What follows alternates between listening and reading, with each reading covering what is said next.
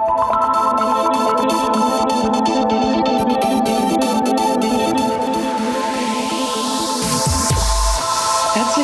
Zum aktuellen Besser Lackieren Podcast. Mein Name ist Astrid Günther und ich freue mich, dass Sie sich eingeklickt haben. Im Besser Lackieren Audioformat präsentieren Experten der industriellen Lackiertechnik spannende und aktuelle Themen kompakt für Sie zusammengefasst. Informieren Sie sich entspannt und zeitlich unabhängig, ganz nebenbei, über Fachthemen der Oberflächentechnik. Der aktuelle Podcast nimmt die Kostenkalkulation der Pulverbeschichtung in den Fokus. Ich freue mich, dass der Geschäftsführer der Bader Pulverbeschichtungs GmbH, Matthias Bader, dieses komplexe Thema gemeinsam mit uns vom Besser Lackieren angreift. Hallo, Herr Bader, schön, dass Sie dabei sind. Ja, herzlichen Dank, Frau Günther. Herzlichen Dank für die Einladung. Ich bin treuer Hörer. das freut uns natürlich noch mehr. Bevor wir starten, noch ein paar Worte zu Herrn Bader. Der Lackierexperte hat bereits mit 22 Jahren den Sprung in die Selbstständigkeit gewagt.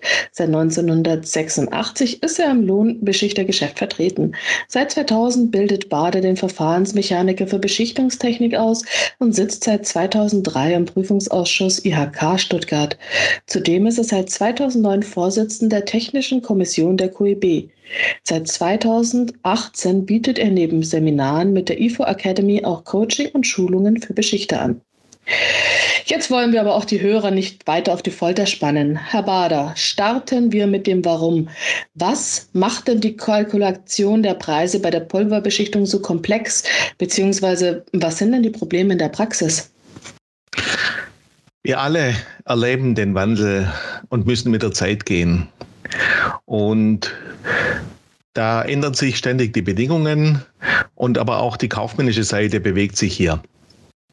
Und da kommt es zu Verschiebungen und das geht sogar so weit, dass wir uns von guten Aufträgen verabschieden müssen, einfach weil sie abgezogen werden oder gar nicht mehr hier in Deutschland produziert werden. Und dadurch kann sich die gesamte Kalkulation oder die Kostensituation in einem Betrieb verändern. Mhm. Einige Beispiele sind zum Beispiel auch in Ihrem Betrieb. Fragen Sie sich, haben Sie noch die gleichen Losgrößen wie vor drei Jahren? Oder hat es hier Verschiebungen gegeben? Wie sind die Materialkosten?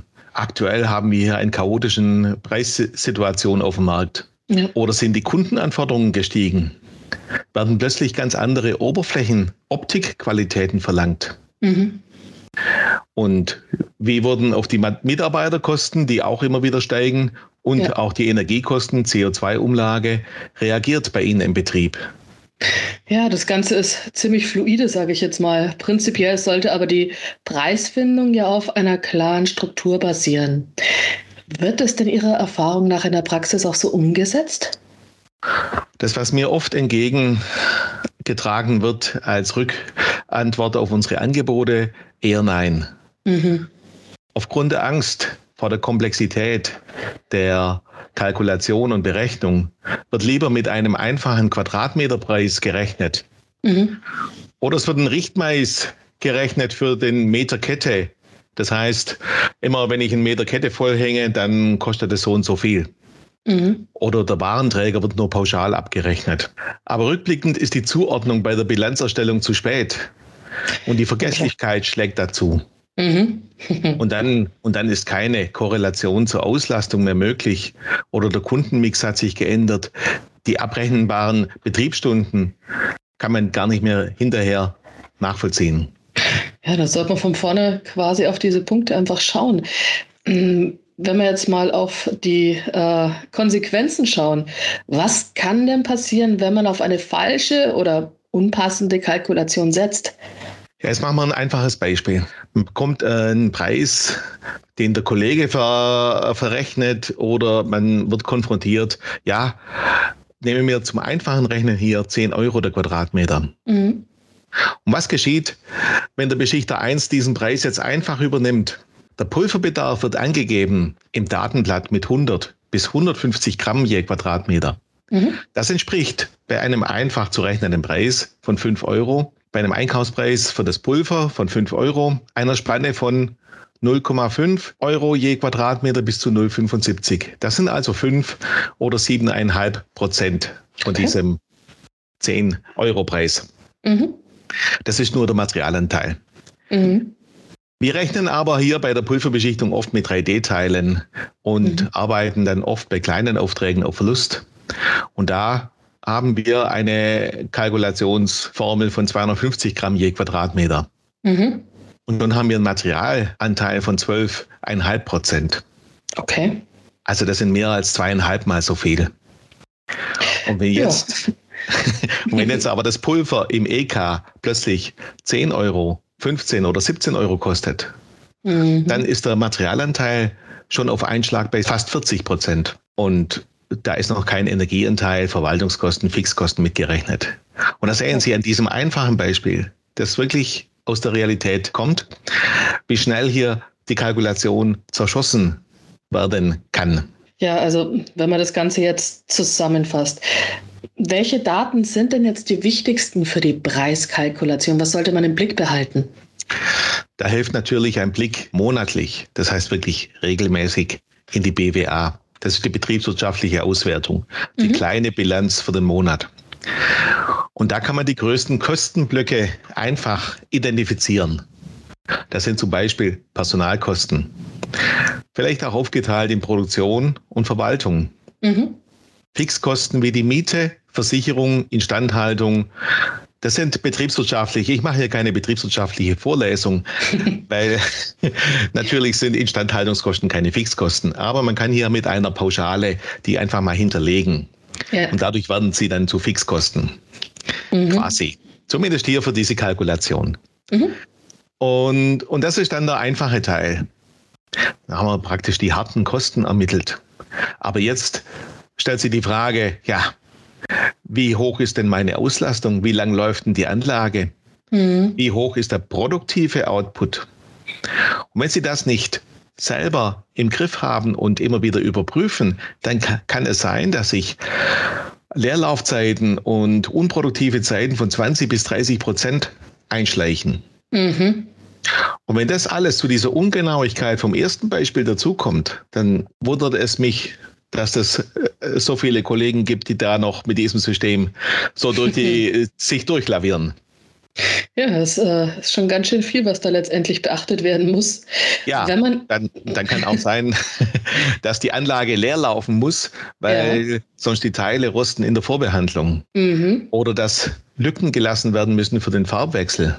Das sind also notwendige Stillstandszeiten. Klar. Und wie sieht es aus mit der First-Run-Quote? Das heißt, mhm. wie viele Teile sind denn überhaupt beim ersten Mal gut und in verkaufsfähigem Zustand? Also ja. wie groß ist die Ausschussquote? Und wird das irgendwo erfasst? Gibt ja. es da Abstellmaßnahmen, wie ich kontinuierlich die Qualität verbessern möchte und eben diese Fehler in Zukunft vermeiden möchte? Und da sehen Sie, da sind so viele Variablen drin, die ich nicht nur mit einer Faustformel abfespern kann, sagen wir mal. Ja klar, es ist, wird sich ja auch verändern. Dann braucht man vielleicht auch die Zeiten, wo man dann nochmal über Fehler sprechen kann, wie man sie verbessert. Das ist ja auch einfach Arbeitszeit, die auch noch zu beachten ist letztendlich. Mm, wenn man jetzt weiß, auf welche Daten also man zu achten hat, also welche Daten relevant sind für die Preisbestimmung, wie kommt man denn jetzt an die Daten für die Pulverpreisbestimmung ähm, oder Pulverbeschichtungsbestimmung? Da ist es natürlich gut, wenn man auf ein gewisses Datenmaterial zurückgreifen kann. Mhm. Oftmals werden die Daten erfasst, aber sie sind nicht auswertbar. Und da ist wichtig zum Beispiel zu wissen, wie groß ist der Output, wie groß ist die Nacharbeit, wie groß ist der Personaleinsatz und der Pulververbrauch. Mhm. Der Rest der Daten sind ja dann in der Buchhaltung schon erfasst. Die kann ich mir da aus der Buchhaltung rausziehen. Mhm. Also wie die Fixkosten und die variablen Kosten. Aber äh, mhm. dann kann ich eben auftragsbezogen hier schauen, wie, sieht, wie sehen die Auftragskosten aus und kann dann hier äh, die, die Kalkulation aufbauen drauf. Mhm. Und da hat sich es aber auch bewährt, wenn ich jetzt keine Daten habe, ist es auf jeden Fall besser, ein paar Stichproben zu machen ja. und die dann mal auf dem Zettel erfassen. Und dann kann ich aber schon viel fundierter hochrechnen und sagen, okay, das war jetzt in den letzten dreimal war es halt so und so. Und dann müssen wir schauen, wie es sich in der Zukunft entwickelt. Das ist auf jeden Fall eine einfache und schnelle Möglichkeit, dass man hier ins Tun kommt. Mhm, also und nicht, genau, nicht aus Angst, dann einfach sagt, okay, das geht jetzt nicht. Ja, einfach besser auf äh, Basis von Daten zu arbeiten als zu raten, sage ich jetzt genau. mal. ähm, welche anderen Themen sehen Sie denn als relevant für die Kostenkalkulation an? Da tauchen ja extrem viele verschiedene Kosten auf, die ja wirklich teilweise hochvariabel sind. Natürlich sind auch die Lagerkosten ein Thema. Das mhm. gebundene mhm. Kapital, der Platz, der in der Halle verbraucht wird, also Miete kostet. Ja. Und als Exot haben Sie einen Plan, was Sie mit dem überlagerten Pulver machen? Schmeißen mhm. Sie das einfach weg? Das haben Sie ja schon bezahlt. Das wurde gelagert. Und dann soll es weggeworfen werden?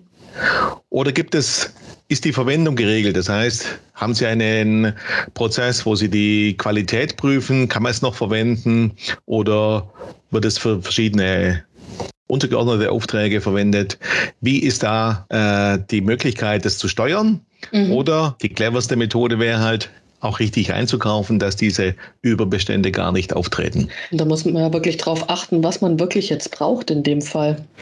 Ja, und da gibt es ja, äh, die, die Anforderungen steigen hier immer kontinuierlich. So Klar. haben wir immer wieder neue Farbtöne, verschiedene Glanzgrade, Metallicfarben, hochwerterfeste Farben, Feinstrukturen, kommen immer neue dazu. Das Portfolio wird immer größer und mhm. natürlich steigt auch die Preisspanne. Ja klar, wenn schon, denn schon. Gibt es denn ein, ich sag mal, in Anführungsstrichen optimales System zur Preisbestimmung oder muss hier jedes Mal individuell abgewegt werden und um, welche Preissysteme wären denn möglich? Mir hat mal ein alter Fuchs gesagt, Kostenwahrheit ist Kostenklarheit. Wichtig ist es, schon mal anzufangen, an das Thema Rüstkosten zu denken. Ja, wir haben doch keine große Maschine, die wir einrichten. Wir müssen doch keine Werkzeuge und so weiter. Das ist doch schon alles da. Das sind gute Argumente, damit man das nicht machen muss. Aber denken Sie einfach mal nach, wie hoch ist der Durchschnittsumsatz je Auftrag? Mhm. Und wie viele Aufträge werden bei Ihnen bearbeitet? Mhm. Und dann fällt bei Ihnen der Auftrag also der betriebsinterne Auftrag, den müssen Sie ja schreiben, müssen Sie erfassen, fällt er einfach vom Himmel oder muss da jemand sitzen und sich Gedanken machen? Und das mhm. ist bereits die Arbeitsvorbereitung. Ah, okay. Welches Pulver brauche ich? Welche Gehänge? Welche Ressourcen brauche ich? Muss ich die Teile abstöpseln? Äh, Habe ich genügend Leute, die die aufhängen oder vorbereiten? Und das sind ja alles Arbeiten, die müssen bereits im Vorfeld erledigt werden, bevor wir überhaupt den Auftrag beschichten. Mhm. Und dann müssen die Teile gelagert, abgeladen werden, transportiert werden, mit dem Stapler hin und her bewegt werden. Und dann erst kann ich ja mit dem Auftrag beginnen. Okay. Und das sind also alles Kosten davor. Mhm. Dann haben wir diese typischen Auftragsstartkosten, das heißt, dass sie Gehänge herrichten, Farbwechsel mhm. machen, äh, gewisse Lücken in der Produktion lassen. Und das sind dann also diese echten Rüstkosten in der Produktion. Mhm. Und dann kann ich schauen, okay, wie viele Betriebsstunden läuft meine Anlage, mhm. kann das dann die, die Gesamtkosten durch die Betriebsstunden dividieren und dann habe ich schon mal einen groben Stundensatz. Ja. Wenn ich das jetzt dann noch mit der Produktivität in Einklang finde, dann kommen da plötzlich nochmal 20 bis 30 Prozent drauf, solange mhm. ich nichts Besseres weiß. Und dann kommt der Materialanteil individuell für den Auftrag dazu. Und dann habe ich schon eine einfache Kalkulation erstellt. Okay. Wenn ich die Produktionszeit mit dem Stundensatz multipliziere, zusätzlich den Materialbedarf addiere, mhm. dazu kommen die Einmalkosten, was wir gerade als Rüstkosten kurz durchgearbeitet haben. Mhm. Das sind die Gesamtkosten. Und wenn ich diese individuellen Gesamtkosten dividiere durch 100 Teile oder durch 1000 Teile, schon habe ich hier eine Staffelpreisfunktion ermittelt. Mhm. Und schon sind die 1000 Stück eben preiswerter wie eben nur 100 oder 10 Stück. Ja, dann hat Weil man da eben die Rüstkosten sich auf alle Teile von dem Auftrag verteilen. Mhm. Und dann ist man vom Quadratmeterpreis auch schon mal weg und weiß, äh, welchen Vorteil es bietet, wenn man mehr Teile beschichten lässt, vielleicht auf einmal. Und kann ja. damit natürlich auch seine Kunden da ein bisschen äh, kitzeln. Einen Anreiz, Anreiz bieten, die richtige Menge zu bringen. Das stimmt auf jeden Fall. Und schon hat man wieder ein Marketing-Tool quasi. Was ist denn dann noch wichtig? Ja, wenn das System mal steht, schon haben Sie dann auch, damit Sie damit einfach arbeiten können, die Möglichkeit, daraus eine Preisliste oder ein Kalkulationssystem zu entwickeln. Mhm. Das hört sich jetzt komplizierter an, als es ist. Wenn man die Vorarbeit gemacht hat, ist es sehr, sehr einfach. Okay.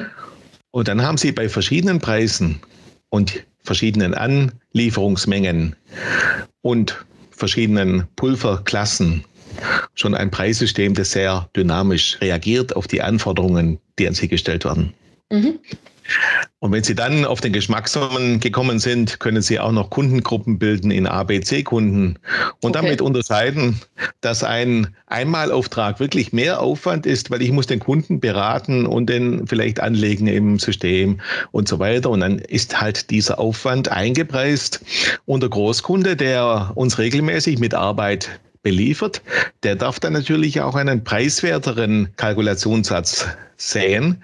Und dadurch mhm. ich, bin ich dann dynamisch unterwegs und habe dann nicht das Problem, dass ich mich durch eine falsche Kalkulation rausbewege aus dem Markt. Mhm. Dass die dann sagen, äh, wir sind da zu teuer, weil wir einfach nur eine sture Kalkulationsmatrix verwenden. Hm. Also kann man wirklich individuell auf das Ganze eingehen. Ja, über Erfahrungswerte können Sie so einfach ein System äh, erstellen. Mhm. Wichtig ist es einfach, sich die Zeit zu nehmen und einfach zu schauen, welches Produktportfolio habe ich und wie kann ich daraus ein System gestalten. Mhm. Wenn ich das System habe, kann ich in Sekunden einen Preis ermitteln, beruhend auf der Fläche des Teiles oder anderen Hilfs Formeln, die ich hier äh, einsetze. Es kommt immer darauf an. Ich habe bei mir in der Praxis festgestellt, wir müssen unterscheiden zwischen den Kleinaufträgen, ungefähr bis zu 80 oder 100 Quadratmetern. Die kann ich relativ einfach über so ein Matrixsystem kalkulieren. Und die großen Projekte, da muss man sich wirklich Zeit nehmen und die einzelnen Faktoren anschauen. Aber das ist kein Problem, wenn ich die Kosten habe. Mhm. Da muss ich nur noch die Felder mit Zahlen befüllen. Hört sich ja einfach an. Kreis. Und so schließt sich der Kreis. Kostenklarheit ist Kostenwahrheit. Ja, also man muss einfach am Anfang Arbeit reinstecken, aber kriegt auch viel Gewinn letztendlich in Summe raus. Ähm, wenn man sich jetzt die Preissysteme anschaut, die Sie genannt haben, wo liegen denn hier die Schwächen bzw. die Risiken? Ja, zuerst hat man Angst vor der Komplexität mhm. und der Umsetzung. Aber das soll nicht abschrecken. Zu Anfang genügt wirklich eine einfache Vorlage auf einer Tabellenkalkulation. Mhm. Mit etwas Übung geht das ganz schnell vonstatten und Sie merken endlich, wo Sie Geld verdienen und wo Sie regelmäßig draufzahlen. Mhm. Denn wenn ich die Sachen vorkalkuliere, dann kann ich es auch nachher genauso rückwärts kalkulieren. Wie lange haben wir gebraucht? Wie viel Material haben wir verwendet und schon sehe ich, passt es zu meinen Zahlen aus der BWA, aus der betriebswirtschaftlichen Auswertung. Mhm. Und dann sieht man, ob das eben matcht. Und wenn man die Weihnachtszeit dann nutzt, dann hat man diese Jahreszahlen und kann natürlich hier auch den großen Rückblick machen auf das Jahr. Und dann sagen, okay, nächstes Jahr will ich die und die Punkte verändern und habe dadurch mhm. auch ein Feedback-System eingebaut. Genau, dann kann man wirklich auch auf die Sachen reagieren, die passiert sind in der Zeit. Wichtig ist aber auch zu denken, was sind die kleinen Nebenarbeiten? Wie Stöpseln, das Abdecken von Gewinden mhm. oder lackfreie Stellen. Wie viel Gewinde kann denn ein Mitarbeiter abdecken in der Stunde? Mhm. Und wenn Sie das denken, ja, das ist ja ein richtig großer Aufwand, dann kommt ja auch noch das Demaskieren und andere Nebenarbeiten. Ja, klar. Und wieso soll das umsonst sein? Mhm. Oft hört man das, das muss dabei sein, das ist ja so, das ist das Teil, das muss mal halt gemacht werden. Aber das ist ein Aufwand. Klar. Und folglich gehört er berechnet. Und dann kann ich entscheiden, wie ich ihn eben dem Kunden kommuniziere. Und ich kenne fast keinen Betrieb, der nur einen Artikel beschichtet. Mhm. Oft sind es unterschiedlichste Anforderungen an die optische Güte. Es ist halt ein Unterschied, ob ich ein Palettenaufsatzgestell mache oder eine sogenannte Backerschaufel, wo man sagt, das ist nur eine Verkaufslackierung. Mhm. oder halt ein entsprechendes elektronisches Gerät, das in einem Labor steht und dann ja. das Gehäuse beschriftet. Und das sind halt einfach verschiedene Welten. Und es kann eben nicht sein, dass der Fiat 500 gleich viel kostet wie der Maybach. Das ist klar. und so braucht man auch hier eine Differenzierung. Das heißt, nach der optischen Anspruch aber auch nach dem Korrosionsschutz mhm. wird, muss hier unterschieden werden. Und wenn das Teil gut beschichtet ist, wie kommt es dann zum Kunden? Wie ist die Verpackung geregelt? Mhm. Auch da sind extreme Unterschiede möglich, dass man es einfach nur reinlegt in die Gitterbox ohne großen Schutz oder eben jedes Teil einzeln verpackt. Und auch hier muss man sich Gedanken machen, wie bilde ich das ab, wie kommuniziere ich das mit dem Kunden ja. und so, dass ich die Leistung dann letztendlich auch bezahlt bekomme. Mhm. Also wirklich viel, was man dann nebenbei in Anführungsstrichen auch noch berücksichtigen muss. Ja, ich sage immer spöttisch, wenn wir es falsch verpacken, dann ist das Problem im ersten Kreisverkehr äh, allen klar. Ne? Und, äh, und dazu darf es eben nicht kommen. Sonst ist die ganze Arbeit davor wirklich umsonst. Deswegen muss man hier die Prozesskette zu Ende denken, bis es beim Kunden oder beim Endkunden sogar ist. Und da hat es sich oft bewährt, dass man die Verkaufsverpackung beistellt, dem Beschichter, und er kann es dann gleich entsprechend verpacken, Tesa drüber und mhm. dann ist das Ding fertig. Man muss es nicht nochmal anfassen ja. und so kann man hier die Prozesskette einfach zu Ende denken und dadurch wird es allen Beteiligten leichter und ja. letztendlich auch preislich interessant oder preiswerter. Ja, wenn man jetzt äh, fest, wie, wenn jetzt festgelegt wurde, wie man kalkulieren möchte und auch die Daten zur Verfügung stehen, welche Werkzeuge kommen denn dann zum Einsatz? Welche Werkzeuge kann man für die Kalkulation nutzen? Ich will hier nur Beispiele geben. Mhm. Ich kann zum Beispiel bei meinem Energieversorger die Lastgangdaten abrufen. Und jetzt mhm. bin ich natürlich nur ein einzelner Unternehmer. Das heißt, meine Lastgangdaten, die entsprechen meinem Lastgang, so wie wir schaffen. Ja. Und dann kann ich natürlich über diese Lastgangdaten die Jahreslaststunden ermitteln mhm. und sehe dann, aha, meine Anlage läuft ja länger wie die acht Stunden, wo die Leute stempeln. Ja. Und so haben wir hier zum Beispiel auch, müssen wir schauen, okay, wie sind die echten Zeiten und wie sind die Zeiten, wo ich meine. Mhm. Meine Mitarbeiter arbeiten 1940 Stunden und warum läuft meine Anlage 2900 Stunden? Mhm. Haben wir halt eine Verschiebung über verschiedene Schichtmodelle. Also kann ich nicht nur mit den acht Stunden rechnen. Ja. So als Beispiel. Und, und über solche Hilfsmittel kann ich natürlich schauen, okay, kann ich meine Zahlenmaterial überprüfen auf Plausibilität. Und dann kann ich mit ein paar Stunden Arbeit die Zahlen auswerten und daraus heraus eine Kalkulation erstellen. Und die muss aber dann wieder abgestimmt werden auf den Teilemix. Ja. Es ist halt ein Unterschied, ob ich Unterlegscheiben beschichte oder eben große Fassadenelemente. Ja, klar. Vorstellbar ist es auch dann in eine Warenwirtschaft der Artikel Warenwirtschaftssystem die Artikel anzulegen mhm. und die wiederum mit dem Staffelpreis zu hinterlegen. Und schon haben wir hier natürlich dann äh, auch wieder das dann fest integriert in ein System, dass es automatisch geht. Mhm.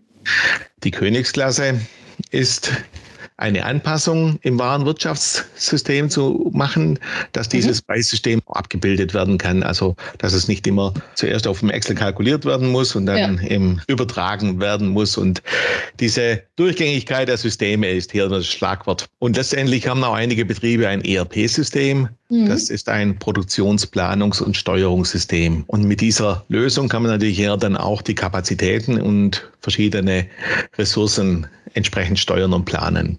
Okay. Ich zum Beispiel habe das umgesetzt, dass wir bei verschiedenen Artikeln nur die drei Außenmaße eingeben. Mhm. Länge, Breite, Höhe. Und dann wird über entsprechende Rechenformeln hier die Quaderoberfläche berechnet und über Zuschläge oder Abschläge kann hier die Preisermittlung sehr einfach gemacht werden.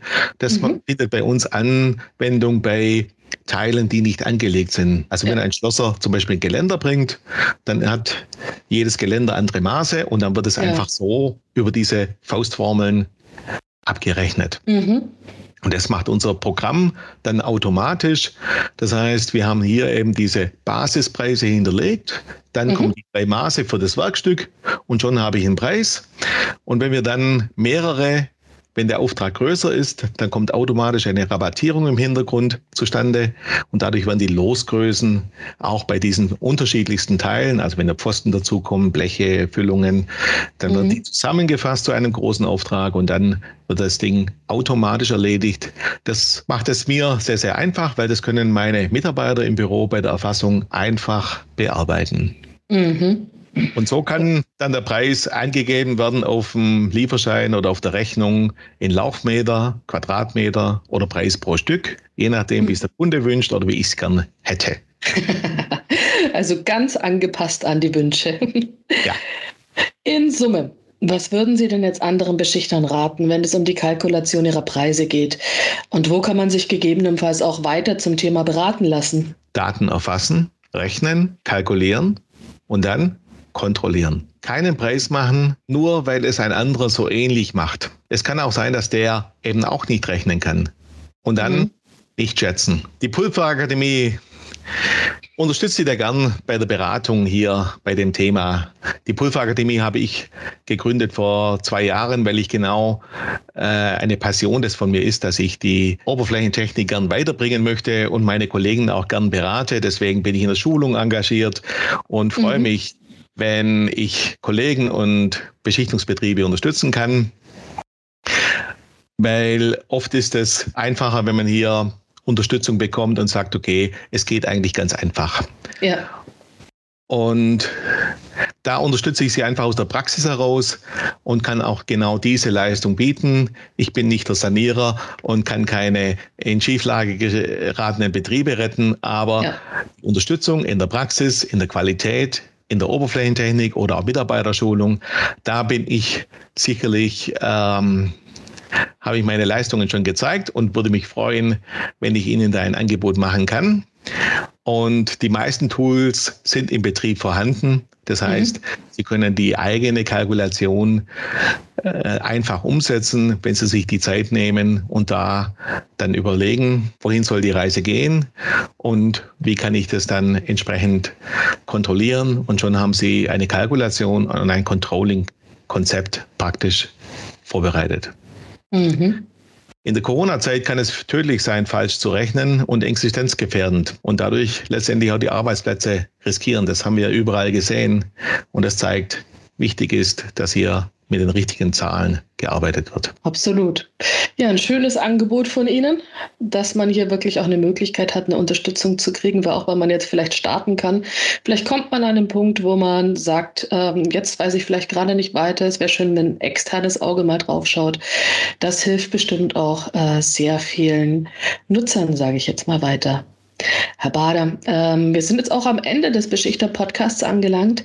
Vielen lieben Dank, dass Sie einen reichen Erfahrungsschatz mit unseren Zuhörern geteilt haben. Herzlichen Dank, Frau Günther. Äh, es hat mir viel Freude gemacht und ich freue mich, dass ich hier wieder Gast sein durfte bei Ihnen im Besser Lackieren Podcast. Ja, sehr, sehr gerne. Mir verbleibt jetzt nur noch, mich fürs Anklicken und Zuhören zu bedanken. Schalten Sie doch auch das nächste Mal wieder ein, wenn der Besser Lackieren Podcast neue Fachthemen aus der industriellen Lackiertechnik für Sie bereitstellt.